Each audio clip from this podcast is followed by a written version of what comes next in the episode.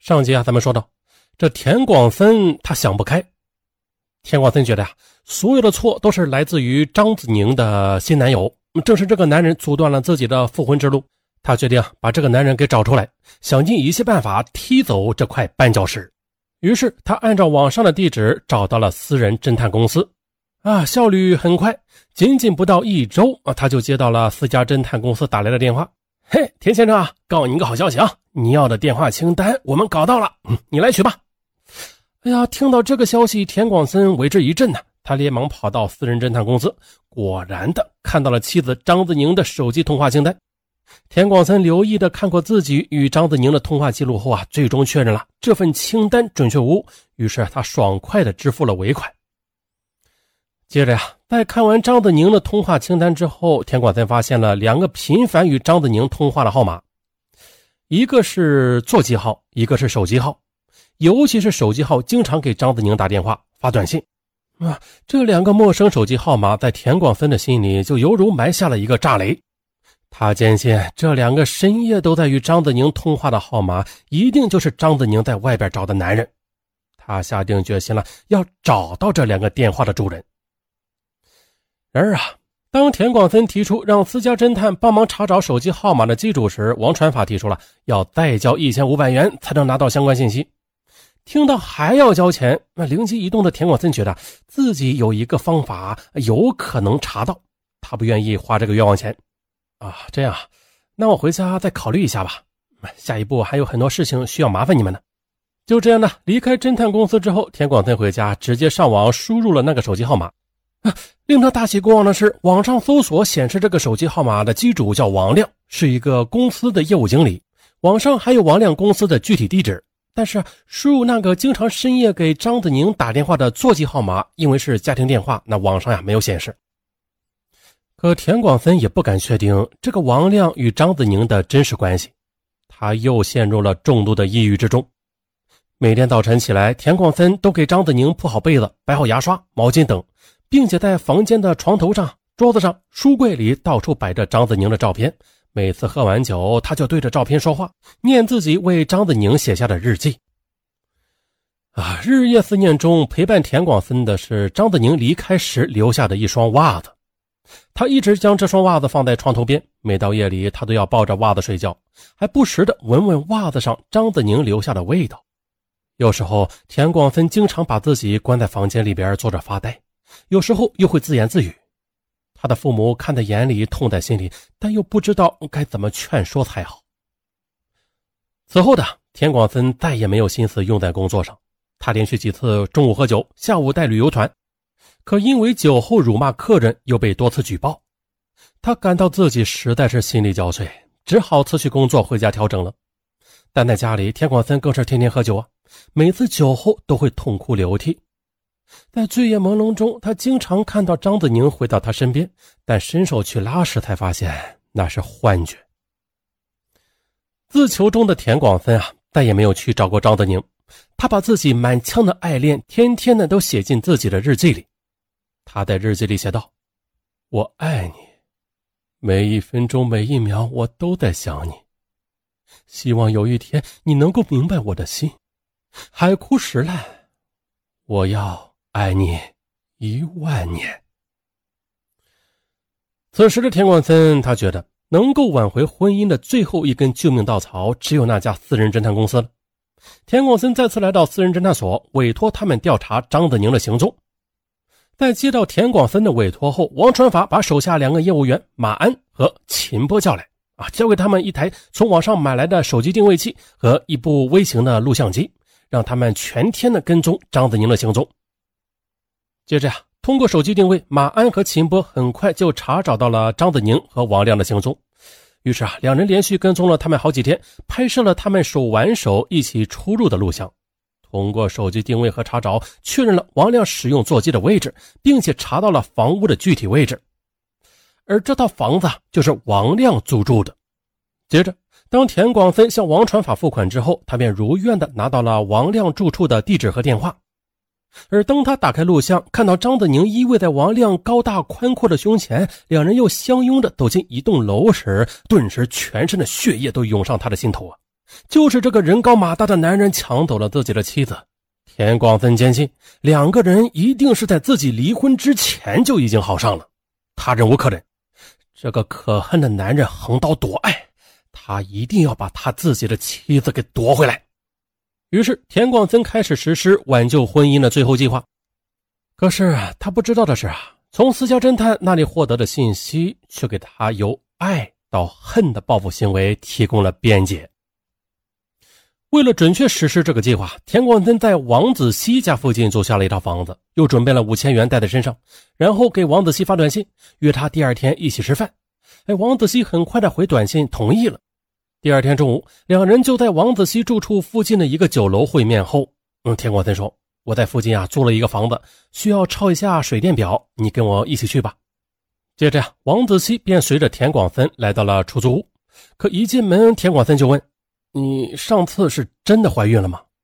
王子熙哈哈大笑说：“ 你怎么这么傻呀？怀孕没怀孕你都不知道？我那是骗你呢。”你，王子熙的戏谑之言在田广森看来是个极大的讽刺呀。他质问道：“你你为什么要骗我？”我就是不想让你们过好了，怎么地吧？这一番话差点把田广森的肺都给气炸了。他强压怒火说。你害得我好惨呐！我都离婚了，你知道吧？你，你赶紧给我写一份证明，证明你没有怀孕，这样我就可以找张子宁，他就会原谅我，我就能复婚了。行啊，那你再给我两万块钱，我就帮你写，怎么样啊？我不是给过你两万吗？原先那两万就当是你给我和我丈夫结婚的彩礼吧，这样也不枉咱俩好一场嘛。行了，不要说废话了。你再给我两万，我就给你写材料，想写成啥样，我就给你写成啥样。好，行，你狠！田广森呢，本来是准备好了五千块钱给他的，可王子熙竟然张口要两万，他顿时怒火中烧，他一下子把王子熙摁倒在床上，顺手又拿起一根绳子勒住他的脖子。都是你，都是你害的！你给我去死吧你！你死吧你！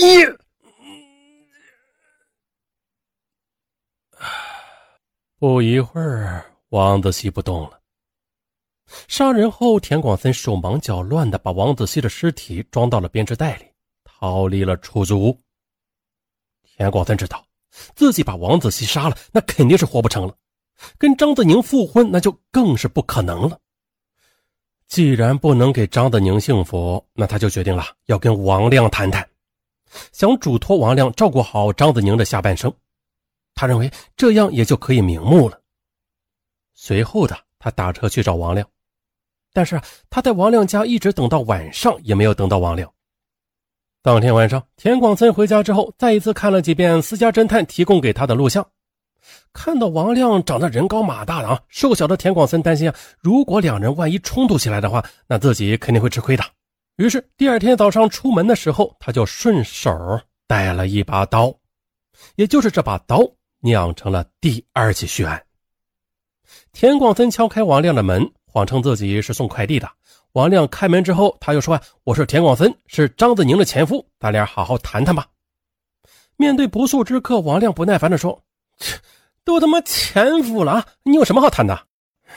你不跟我谈的话，我可有刀。”田广森想吓唬他一下的，啊，顺便也给自己壮壮胆。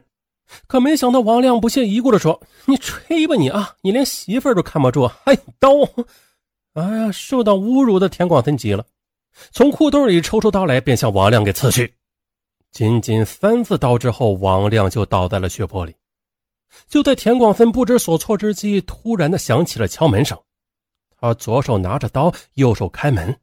门外的张子宁一看是惊恐万分呐，要拨打幺幺零报警。田广森说。我还有事要办呢，办完之后我就去自首，好不好？说完，田广森便拉着张子宁走进了卧室，把他摁坐在床上，然后田广森扑通一声跪在他面前，从口袋里掏出他写的思念日记，一字一句的念给张子宁听。可此时的张子宁早已经是慌乱不已，他哪里还听得下去田广森对他的刻骨思念呢？他忍不住站起来：“你给我听好了，你要是个爷们儿的话，你就过去自首。”走我陪你一起去。田广森同意了，张子宁随即拨打了幺幺零报警。而依然在激动中的田广森却觉得对不起张子宁，他拿起刀朝着自己的肚子上狠狠地扎了下去，又在脖子上划了一刀。此时警察闻讯赶来，但是已经陷入意识混乱的田广森把刀架在自己的脖子上，与警察对峙着。可是没过一会儿啊，他就晕倒在地上。田广森被抢救过来之后，对自己的杀人行为供认不讳。北京市第二中级人民法院一审以故意杀人罪判处田广森死刑。遵照最高人民法院院长签发的执行死刑命令，田广森被执行死刑。田广森被判处死刑之后，但是这个离奇的血案却并没有结束。一群看似与本案毫无关系的人被推上了被告庭。只见呢，十四名私家侦探和来自中国移动、中国联通等公司的通讯内鬼，在法院受审。令人匪夷所思的是，这些在各大通讯公司做到一定层次的境遇人物，哎，竟然成为这起凶案的帮凶。也正是他们为田广森杀人而提供了线索。嗯，所谓的婚姻调查，实际上就是调查婚外情。嗯，调查公司给每个私家侦探配备一台摄像机，用于拍摄取证。另外，还可以通过网上购买跟踪仪器进行跟踪。那王传法手下的私家侦探马安和秦波，就是通过跟踪仪啊和手机定位器，准确的掌握了张子宁的行踪，并且通过张子宁查出来王亮，并且偷偷的录下了两个人亲密相拥的镜头。正是这份录像，让田广森确信王亮抢走了自己的挚爱，也正是因为这份录像而刺激了田广森。凭借一个手机号码，私家侦探就可以轻易的获取调查对象的个人信息和通话记录。那他们为何如此神通广大呀？根据各种线索，警方摸查此案时，最终啊是揪出了泄露公民个人信息的源头，而通讯企业的内鬼首次也被披露出来。三名来自中国移动、中国联通的员工进入警方的视线之内，就是这些内鬼经过层层转卖。大量公民个人信息被当作商品，在各种交易平台上是卖来卖去，信息的主人呢，则为此承担着不可预期的风险。那么说到这里，相信各位听友也应该有所感触啊。